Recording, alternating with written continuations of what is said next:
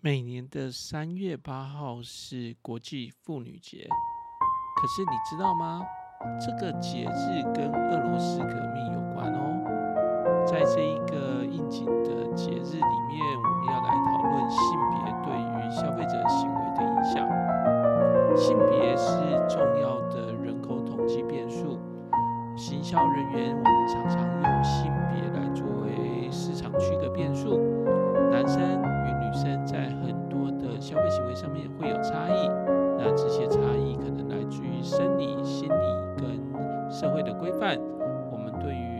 的消费者可能会有一些刻板印象，可是其实这一些性别跟消费行为的连接是非常紧密的。女性消费者常常跟我们的家庭购买行为有密切的连接，我们绝对不能忽视女性消费者的一个消费行为。可是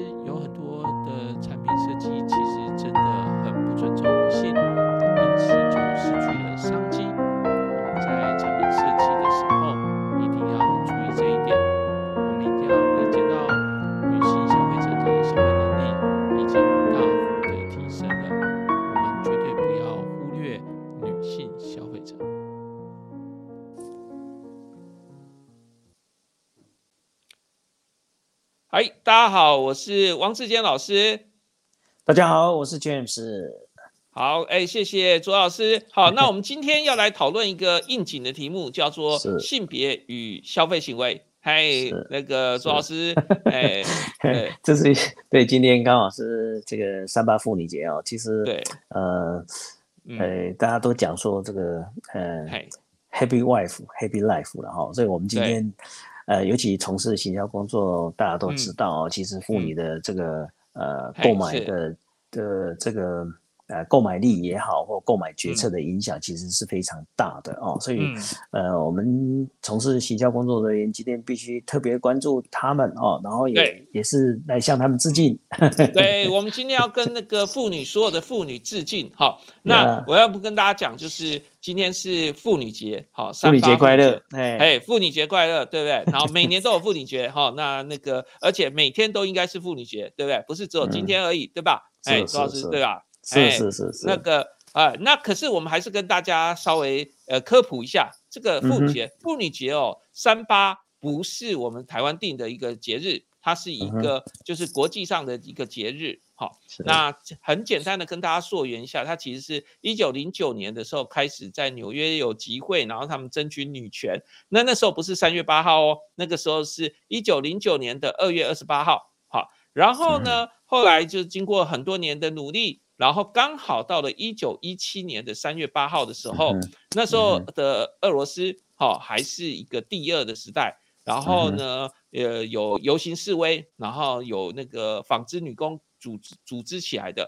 那这个游行示威啊，三月八号的游行示威之后呢，很快的就导致了这个呃革命，然后二皇就退位。好，那很紧很快哦，就只有七八天的时间而已哦。那到了一九二二年的时候，那个列宁。好，就把这个三月八号定为一个国定假日，哦，俄罗斯的国定假日。然后世界各国就开始有一些国家，尤其是共产主义的国家，哈，非常多把它定为这个呃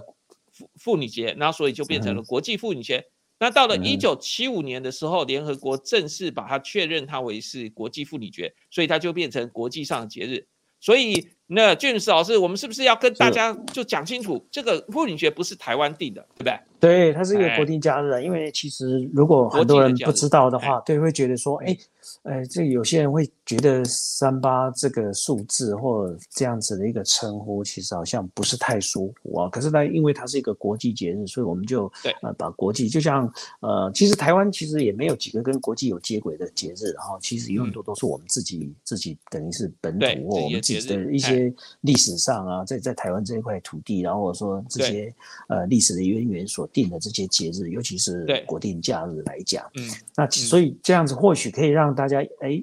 我从我们今天要谈的这个议题里面哦，这个性这个这个性别议性别消费的议题里面，大家也可以稍微理解一下这个背景哦。就像刚刚王老师讲，科普一下啊，让大家也可以去理解。哎，原来它是一个国国际间的一个国国际的妇女节啊，所以对应该是这样。嗯，所以我们今天其实是借这个机会要来跟大家讨论一个行销的课题，叫做性别与消费行为，对吧？哎，这个性别是一个很重要课题。当然了，我们也会想要趁机这个机会啊，跟我们家里的所有的一个妇女，好来去跟他们致敬，对不对？毕竟有他们才有我们嘛，对不对？这个要向女性致敬，这是一个最高的一个原则，对吧？哎，所以这个这这个家家庭主妇真的很辛苦啦，尤其现在很多的。很多的我们所谓的家庭主妇，事实上他们也是非常优秀的，呃，女性的全职工作者哦，其实对社会也是有很大的贡献哦。你看，呃，这个台湾也很进步啦，因为台湾我们也选出一个总统是女性，所以你就知道，其实女性对社会的影响，对，呃，其实已经是家里当然是毋庸置疑，就是哎，真的是没有他们。哎，这个这个家其实就不像家了哈。然后对社会社会的影响，现在可以看到，对整个国家的影响其实都蛮大的，这是一个好现象呢。我讲是个好现象。对对对对，所以我们就趁这个机会来跟大家讲。可是其实哦，呃，性别本来就在我们行销工作上面是一个很重要的变数，是吧？是是是是是。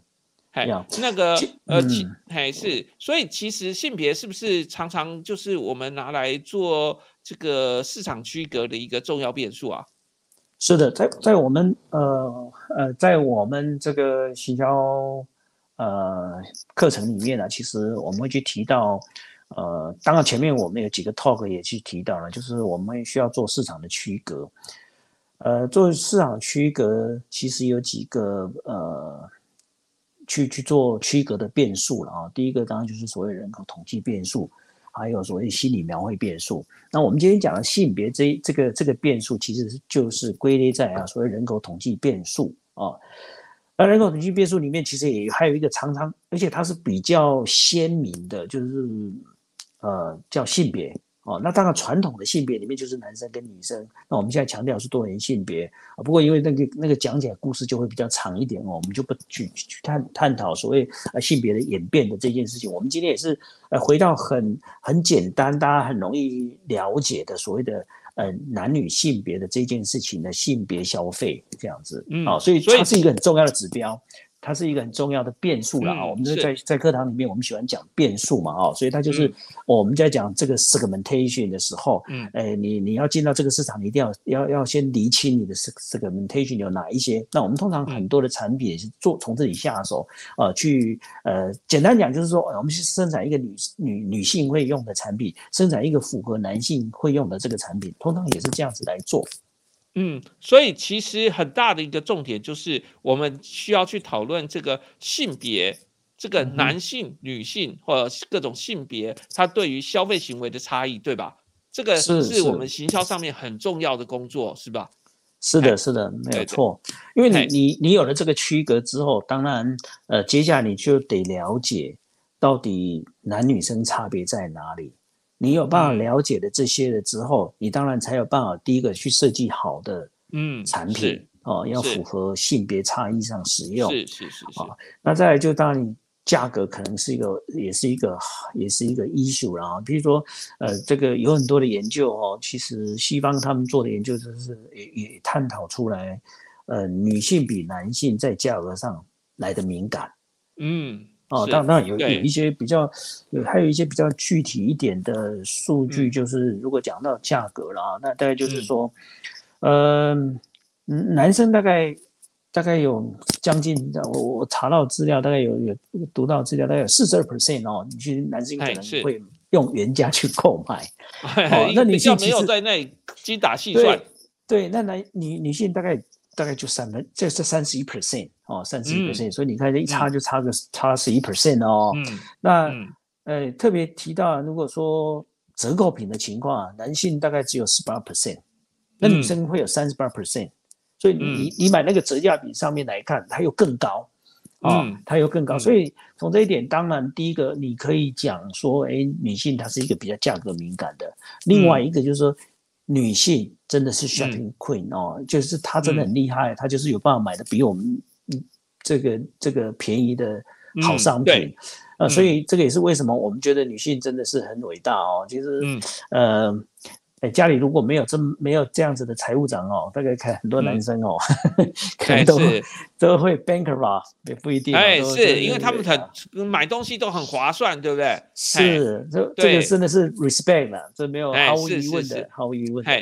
所以其实哦，呃，男生跟女生之间他有很多性别差异，对不对？如果在消费行为上面，至少大概可以从生理的角度来看，从心理的角度来看，跟社会规范的角度来算看哦。当然这里面可以很多讨论的啦。生理其实就是因为，哎，不是我们天生就还是有点不同，所以男生用的东西跟女生用的东西就是很多，也真的就是导因于生理啦。对不对？然后再来是心理，就是刚刚像卓老师举个例子来说，就是哎，也许他们比较会在乎价格，或者比较会怎么样的哈，那这些就是可能心理上的因素，对不对？不是来自生理的，但是来自于心理的。好，是，其实也有还的，还有来自社会规范的，对不对？是是是是，是社会规范也会是一个，就是影响消费行为的一个因素嘛，对不对？呀，哎呀，其其实因为我们呃，在我们自己的文化里面也常会去提到了哈，嗯呃呃，就是男主外女主内。对，所以这个或多或少，对或多或少也会影响女性的这个角色。我我我也常跟我的学生提到说，其实人是人是这个社会的产物啦，嗯，就是社会互动下的产物。就说我们刚刚提到，就是说，哎，她的女性的 stereotype 就是那样子。所以说，会不会因为，哎，就台湾的，就是说我们自己的文化上来讲，女性为什么会价格敏感？其实她是因为女性被期待。哎，在家里要能够扶持家，嗯，这就是他们被赋予的重大责任。对，如我们也看过一些连续剧啊，那个婆婆啊，对，婆婆在的时候，婆婆持家啊，然后就家里要买什么干什么都是她决定啊，然后接下来要交给媳妇，就告诉媳妇说，哎，你要会精打细算。啊，所以这个也某种程度，我我讲西方我们就不谈，但是呃，以以在我们自己的这个文化里面，其实多多少少，其实它变成也被刚刚呃汪老师提到所谓的社会影响啊，所以把它定位成说，哎，你就是要精打细算，所以他们就要呃在买东西上面，其实他不是为他不是为自己省钱，他其实他是为家里来省钱。啊，所以这当然也也去点出哦，女性消费其实是非常 smart 的。你如果没有真的在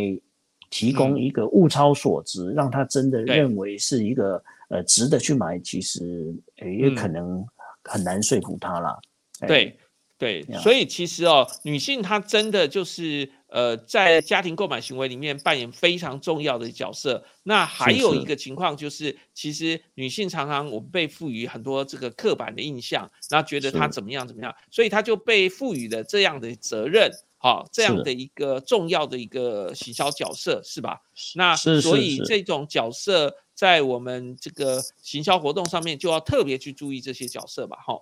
因为他们就会负担很多家计。就是很辛苦的去精打细算的帮我们持家，那这种情况下，他们就会很在意产品的价格。哎，刚刚卓老师有提到的，那男生可能就大喇喇的哈，就是呃原 价也买了啦，对不对？这个没有在乎，然后到底买了多少钱，他也搞不清楚状况。哎，我我买折扣大概都是不小心买到的哇，就沾沾自喜，就觉得我今天很厉害，我买到折扣，结果殊不知，哎，高手。高手哦，还有还有一三还有一三高哦，其实那个都不算真的是折扣啊，你回家可能被被家里的这个呃，哎是是这个财务长可能要被数落一下哦。哎不不不过其实从西方的数据里面，其实也也是有一些研究的数据出来了啊。其实譬如说，哎他们就提到，其实哎在美以以美国为例子哦，大概就是有八。百分之八十 percent 的这种购买决策，其实都是女性女性在做做的。那它当然包括就是呃家呃我们讲叫家庭消费啦，跟其他的消费这样加起来了，就是整个整个市场上来来讨论。然后如果以家业来讲啊，其实女性大概掌握家庭的七十五个 percent 的家庭财务了，就是说哎这个家庭由女性来掌握财务的大概七十五 percent，所以你看这个其实非常非常的高哦。其实这个这个。老实讲，你你想想看，这个以民主国家来讲，要得到七十五 percent 的的选票多么难，所以你就知道多难。是是是，所以我们绝对要这个尊重女性，因为她其实是我们的衣食父母。对不对？我们行销工作的人，对。然后我们刚刚提到角色的问题，她在在家里所扮演的角色的问题啊，所以啊，大概有百分之八十二的超市的消费其实是女性在在购买，在在在购买八十二，所以这非常高哎，这非常高。所以你就希望我们刚刚一直在点出说，女性在家里所扮演的这个角色的重要性。啊，对，然后当然他也他就变成说，呃，我们刚刚提到就是决策的部分嘛，嗯，那在其他课程里面大家也都学过，其实家庭其实基本上有一点有一点比较精简的所谓的组织购买，嗯，可是，在组织购买里面，呃，以家庭当 case 的话，那你会发现，呃，不管，呃，家里有时候可能会出现一种情况，就是说，哎，呃，老公说要买这个，啊，小孩子说要买什么，可是到最后。真正真的决定或包括价钱，包括品牌，包括任何的样式，可能其实最后是妈妈在做决定的，所以你就就点出它的重要性。啊，你我们都会认为说，哎，那女性可能只有我刚刚提的这些数据，可能会觉得女性都是不是只有在这种呃我们叫杂货或家庭需要的产品上面。呃，他他的决定，可事实上，另外的数据也去写出来，大概有百分之五十三 percent，哎，女性是决定家里的投资决策。嗯，哎，对，所以你看，他连在投资的决策这件事情上面哦，他也是扮演一个很重要的角色。我我觉得这个在我们我们自己的家庭大概也是会一样。我记得印象里面，当然台湾现在比较没有跟会哦，民间的互助会。哎，对，跟会跟会，对，我我记得以前。我爸妈其实我印象里面哦，好像跟位也都是妈妈在在在在跟在负责的。哦，所以你说西方它有五十三 percent 的家庭的这种投资决策是是女性，哎，是女性来做决策，我觉得我们应该也不遑多让了啊，不遑多让，也可能也是有蛮高的比例，然后更更 respect 啊，从事这个行销人员更需要 respect 女性的哦。哎，当然是几年前的一个数据了。他讲说，是。在美国，这个资产，就是说你的资产是五十万以上的，嗯，美金五十万啊，美金五十万以上的，是。哎，女性大概占了四三 percent，跟我们跟我们传统里面想的啊，大概男生，而且我们看到，呃，美国的首富啊，你看都是男生比较多嘛。可事实上，五十万以上哦，其实这个老实讲哦。在美国资产五十万，其实这都不算小，因为美美国人很多其实都不太有存款的嘛，嗯啊，所以其实你就知道说，呃，当然这也点出来，其实它的 potential 了，啊，女性做了那么多的消费决策之外，她其实她是有她是有 purchase power 的，嗯，对，所以你看它它有四十三 percent 的起的的的这个这个。对，所以他的消费能力现在已经大幅提升了，绝对不是像我们想象着说是他没有消费能力的，对吧？对，而而且还有一个，呃，刚刚有提到社会的这个因素啊，其实，呃，性别的这个角色其实是在呃，我们讲叫模糊也好啦，或者在平等也好啊，因为平等就稍微其实不分呃男性或女性嘛，所以就变成一个比较模糊的的的的的状况嘛啊，嗯，所以呃。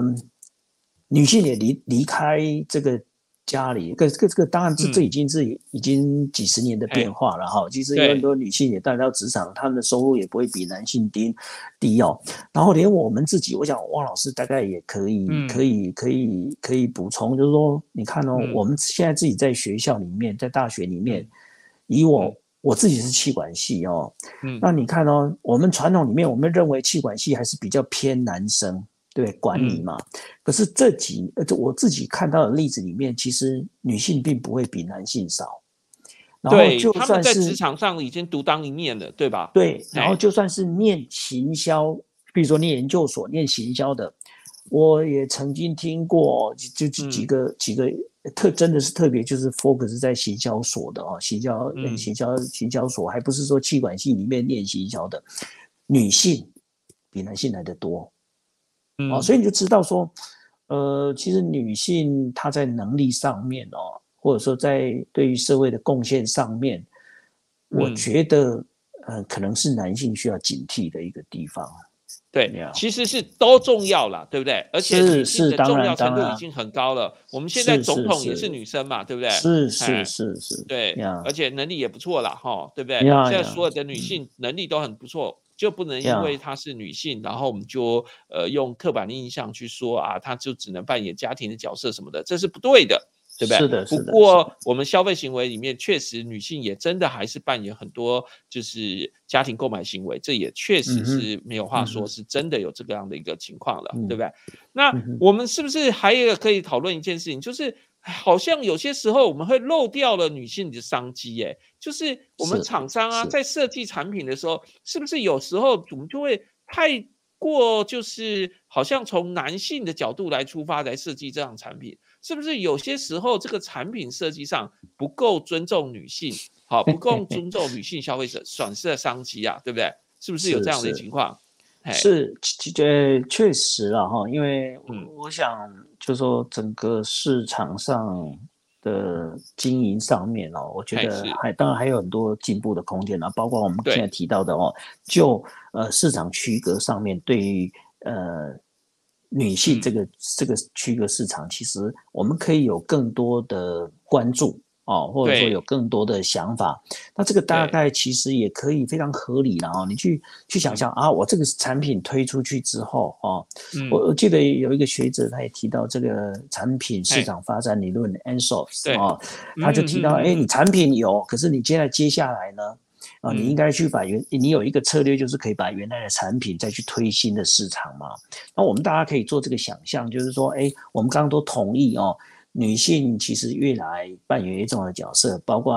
呃她在经济上面或对社会贡献，甚至消费上的角色，应该是越重要。那越重要就表示说，呃，她我们原来也许有些事情过去都是男性在主导消费的啊，那可能开始女性也会。是有她自己主导的一个机会啊，嗯，这个这个是有可能的。其实还有顺便顺道提一下，就是说我们都会认为像手游或线上游戏这这个，嗯，对，呃，大概都是男生在玩比较多啊，嗯，对。可是有一个研究，他就他就说，他说，诶，他是没有讲说谁谁玩的比较多，可是他讲出是说，因为有些手游哦，其实它是免费的。他让你玩，嗯让你玩了之后，他卖你什么？卖你道具，嗯哼，对不对？他他的赚钱的，他的商业模式是赚道，是卖道具哦。那你玩 game 是不用钱。那这个这个研究，他就就点出哦，非常压抑的一件事情哦。嗯，他说女生啊，玩这个免费手游去买购买道具，大概十六点七个 percent。嗯嗯嗯，那这个看起来哎，十十七十六点七个 percent 好像无痛无无无关痛痒，嗯，可是他点出来说比男性高七十九 percent，哇，所以其实女生才是整个市场里面最多买的人，因因为我们刚刚讲嘛，这是一个免，这是一个免费的手游，所以它不可能靠。手游玩手游这件来收呃，比如说会员费啊等等哈，这种这种使用费没有，它是卖道具，它在收钱的。所以老实讲，以这种 business model 来讲，其实你很清楚嘛，你要 focus 的 promote 的对象其实是女性嘛，因为证据就告诉你，女性去买的比男性高七十九 percent。嗯，所以这这个这个就是呃，当然就是说一个例子，因为我们觉得说，哎，手游应该是男生多，可是男生多不一定有能够产生这个获利啊，或者说它不一定是一个重要的获利来源，就是我们讲叫 heavy user 或 heavy 的 consumer 啊，到底我们要去分辨出来。所以这个也其实也是一个很重很重要很好的议题，就是说在市场经营里面，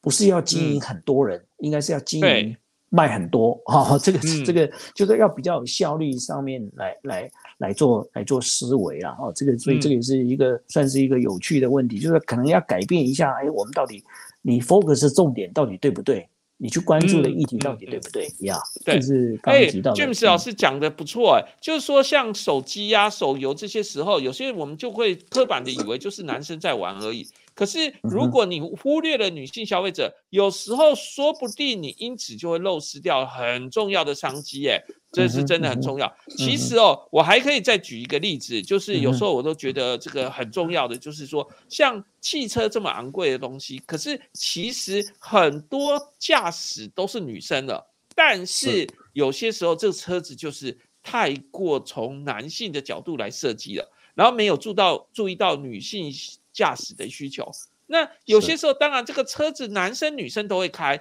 可是如果你的设计就是只针对就是男生来设计，那女生来开的时候就卡卡的了。例如可能这个座椅设计不够好啊，或者是说可能那个位置啊，或者是说女生可能会需要一些就是特别的东西，那跟男生不一样的。那像这些考量，都是我们在这个产品设计的时候就一定要去好好的去注意的，是吧？哎，是是是，这个汪老师呃，这个行销专家了啊，所以你点出一个非常重要的想法啊，嗯。那你说汽车市场里面到底有没有人去关注这个议题？其实也是有啊。比如举例来讲，其实像 Mini Cooper，哦，对，Mini Cooper，它好像就它好像就是比较针对啊。那我我当我们我们会认为，以我们刚刚讲女性的在市场上消费能力或消费潜力的重要性来讲，那我们当然会认为，其实她还可以更关注一点。嗯，其实我们用一个角度来想，其实女生已经不再从以从以前的这个坐副驾，像是其实她现在已经来到很多女生开车啊，对她开车，对她开车，你拿那个驾照的那个数，其实我我当然没有手上没有数据，不过我想应该跟以前是差别非常跟男生差不多了啦，比率差不了太多了。那我们就想第一个外形上面，嗯，其实还是大部分的车种，大部分的车子的品牌都是。给男生，男性为主，对，以男性的这个视觉然后需求来考量的。那内装也是一样哦，就是我，对，我们都知道，其实女性是比较呃力气比较小一点，这是先天的哈。大部分我们讲大部分，然后再就是说，哎，她的手，因为手大概比较小，对，方向盘不能太粗，对不对？对，所以其实你没有看到任何一个品牌的 promo。产品介绍广告里面告诉你说，我这个品牌里面，这个这个驾驶的这个这个我们叫叫方向盘，哎，是符合女性的使用的，譬如说比较小啦，或者说，哎，这个转动啦等等，或排挡杆啊，他都没有去提到这件事情。对，那就显然就显然说，他其实，呃，就汪老师提到了这个汽车市场来讲，其实他还是不够专注。在对女性的这个市场的一个努力或一个沟通，其实这是还是不够的。那我们我刚刚王老师也提到，在一开始越来越多女性女性会有购物的需求去买车子。对，其实从某一个角度可以再思考一下，就是说，其实啊，其实现在女性除了自己买车之外，其实有一些男性买的车是给女性的，为了为了呃。哎，你说是回馈，或者说取悦哦，女朋友或者或老婆之类的。那不管怎么讲，他买这个车子谁用？其实是是是家里的这个太太在用，或女朋友在用。所以，如果你你买的车子是最后使用者他很满意的，那当然这就是一个满意的结果。所以你你你其实其实我意思说，这个还是有有有一个空间，我觉得可以更。重视啊，或更尊重这方面的女性消费者。对，就是现在的设计有时候就是我们说的，它没有太重那个尊重或者太重视女性消费者，所以有时候就会因此而失去商机了，就变成说那个当女生在整个购买行为里面扮演重要角色的时候，而你的产品如果没有特别帮她设计，那她就会转而去找那种就是有特别帮她设计的。简单的例子来说啊，就是像开车，那驾驶座，如果你的驾驶座就是比较难让那个就是身材比较娇小的女生能开，那她去试车以后，她就发现啊，不行啊，这台车我不行啊，对不对？那也许有一种可能，车子买了以后是男生开，女生也开的，就是家人里面共享的，对不对？共用的。对，这时候你光是从男生的角度来看这台车是不对的，因为它有很多时候是女生也要开的。那你如果没有特别去注意的时候，你就会发现，哎，客人进了你展示间，然后试了你的车，结果最后不买。为什么不好买？因为很简单啦，你这东西没办法符合他的需求啊，那你就会损失了商机了，对不对？对，它就不是一个很好的产品设计啦哦。因为因为如果一个好的产品设计，基本上呃，虽然我们谈行销是人在做做行销，人在做沟通，可是如果一个好的产品设计机，它它就会呃自己会做沟通，然后甚至就会达到我们讲的叫不销而销哦，这个行销的一一个境界。所以所以我我想。当然，今天这样呃一个妇女节，其实也让我们学校有一个反思啦，就是说，哎，其实我们是不是应该，呃，再从呃行销的角度啊，或者说对于女性这么重要的消费族群来讲啊，我们应该有更好的这个对待啊，这个是我们可以做思考的。是是是，嗨，来最后我想问一下朱老师这个 有趣的问题哦，就是有人提这样情况，所以像重机这样的东西，我们来专门帮女生来设计重机，可能会有市场吗？会不会也有人喜欢啊？还是说其实这个市场未纳量的问题？呃，如果专门帮女生来设计，可能卖不了多少菜，还是怎么样的？你觉得怎么样呢？我我我我想啊，如果如果我们很很。短的来看，目前的市场，当然，呃，这个大家会说，它可能，譬如说我重新要去 remodel 一个车子，或者重新要去拉一个生产线，只针对这样子这么少的需求来讲，好像不是太符合，呃，所谓的这个生产成本啊，或市场经营的成本啊，哈。不过。如果我们转个念哦，就是因为我们过去不够尊重，或不够针对这样子的一个女性消费者的一个顾客化，呃，特性化的话，对，是不是因为这样子反而也把这样的市场排除掉啊？嗯，那可是这个对，如果假设呃，台湾以我们以台湾本土的这些呃机车的制造厂商来讲哦，嗯，呃。就算台湾市场不够，可是如果你可以设计出一个属于女性的重机，那是我们我们知道现在呃没有什么国界嘛，在 marketing 这件事情，市场一做一定是跨国嘛，哦，要要，换就是说要做跨国市场是很容易，所以它应该也会是一个，我认为会是一个 potential 的市场啦。嗯。哦，这个应该我我觉得不是完全不可能，也不能说哦，就我们现在这来看，好像量不是那么大，或我们只用台湾市场的需求来看，哦，其实还有很多呃，你光是亚洲，然后西西方企业，他们也是很多女性，她其实非常喜欢重疾的。对。所以其实从这个角度来说，就是呃，像这种东西都是有机会的。当然，实际上可不可行，这要看厂商他怎么样设计。那跟卓老师讲报告说，其实哦，市面上也真的有这个给女生骑的重机，对，但是就是相对的形式就少了一点啦，因为大部分都是比较大的，然后。就是我们在讲的女生，应该是指说身材比较就是娇小的女生。那因为那个重机如果设计太高的话，就是那个身材比较娇小的女生就比较难。那所以我们就讲说，其实有很多女性消费者的商机。那我们做洗销工作者的，千万不要把它忽略掉了，是不是这样的意思？在我们这个妇女节的时候，我们就来强调这件事情。哎对啊，其其实其实还有一个可以思考了，就是说，就算是女生骑机车比较少的情况，我我们以其他的消费，当然也许或许不能这样类推哦。嗯，呃，我们都知道，其实以像衣服来讲，哎，